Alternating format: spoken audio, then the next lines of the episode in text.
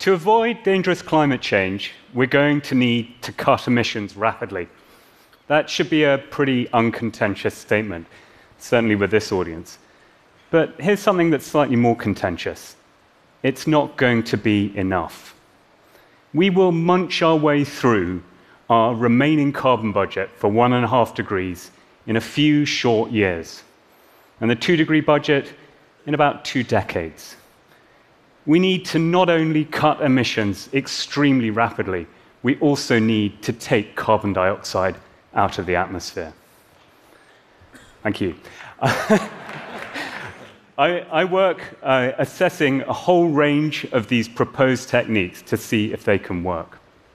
We could use plants to take CO2 out and then store it in trees, in the soil, deep underground, or in the oceans. We could build large machines, so called artificial trees, that will scrub CO2 from the air.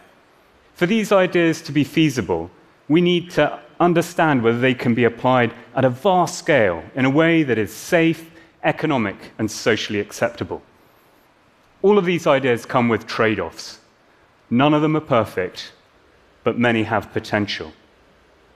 It's unlikely that any one of them will solve it on its own. There is no silver bullet, but potentially together they may form the silver buckshot that we need to stop climate change in its tracks. I'm working independently on one particular idea which uses natural gas to generate electricity in a way that takes carbon dioxide out of the air. Huh? How does that work? So, the Origen Power process feeds natural gas into a fuel cell.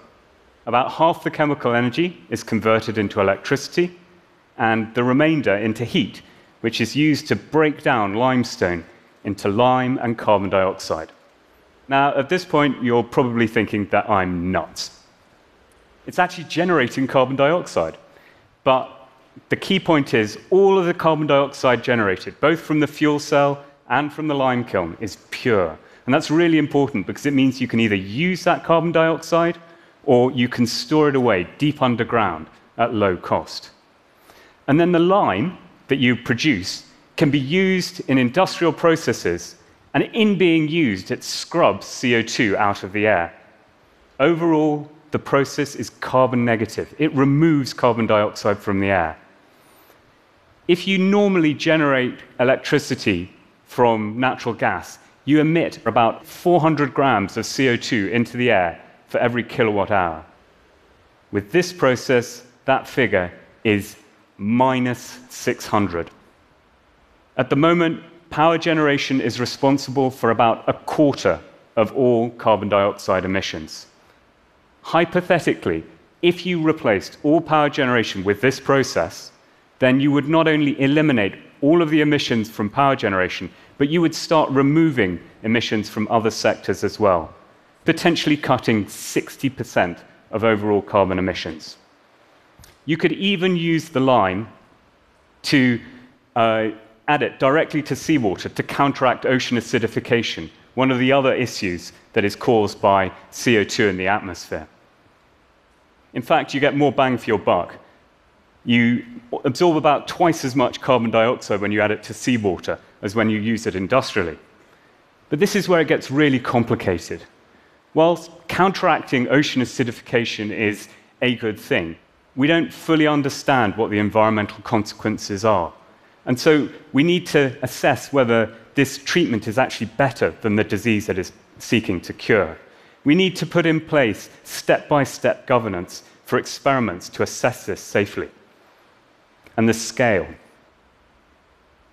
To avoid dangerous climate change, we are going to need to remove trillions, and yes, that's trillions with a T, trillions of tons of carbon dioxide from the atmosphere in the decades ahead it will cost a few percent of GDP. Think defense sized expenditure, lots of industrial activity, and inevitably harmful side effects. But if the scale seems enormous, it is only because of the scale of the problem that we are seeking to solve is enormous as well. We can no longer avoid these thorny issues. We face risks whichever way we turn. A world changed by climate change or a world changed by climate change and our efforts to counter climate change. Would that it were not so, but we can no longer afford to close our eyes, block our ears, and say, la, la, la. We need to grow up and face the consequences of our actions.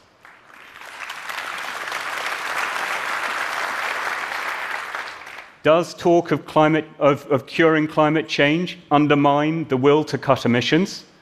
This is a real concern. So we need to emphasize the paramount importance of reducing emissions and how speculative these ideas are. But having done so, we still need to examine them. Can we cure climate change?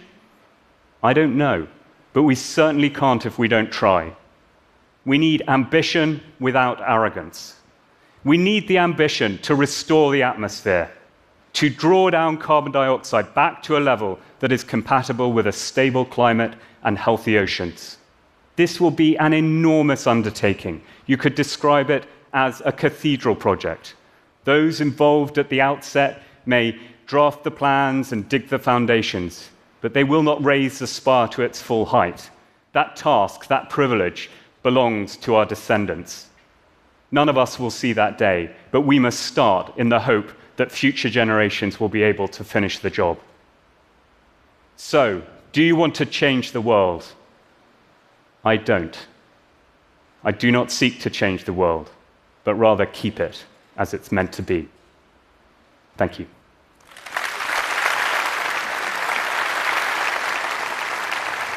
Thanks, I, I just want to ask you a couple of other questions. Tell us a bit more about this idea of putting lime in the ocean. I mean, on the face sure. of it, it's, it's pretty compelling. Uh, anti-ocean acidification, and mm. it absorbs more CO2. You, talk, you talked about we need to do an experiment on this. What would a responsible experiment look like? So I think you need to do a series of experiments, but you need to do them just very small, stage by stage. In the same way, when you're trialing a new drug, you wouldn't just go straight into human trials straight off. You would do a small experiment. And so the first things to do are experiments entirely on land in, in special containers away from the environment. And then once you are confident that that can be done safely, you move to the next stage. If they're not confident, you don't. But step by step. And I mean, who would fund such experiments? Because it's they kind of impact the whole planet at some level. Yeah. How, how is that why nothing is happening on this? So I think you can do small-scale experiments in national waters, and then it's probably the requirement of national uh, funders to, to do that. But ultimately, if you wanted to counter ocean acidification in this way on a, a global scale, you would need to do it in international waters, and then you would need to have uh, an international community working on it.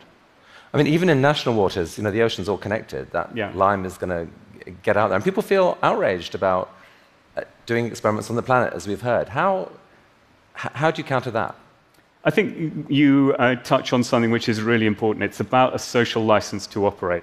And I think that uh, it may be that it isn't possible to do, but we need to have the courage to try, to move this forward, to see what we can do, and to engage openly. We need to engage with people in a transparent way. We need to ask them beforehand. And I think if we ask them, we have to be open to the possibility that the answer will come back no, don't do it.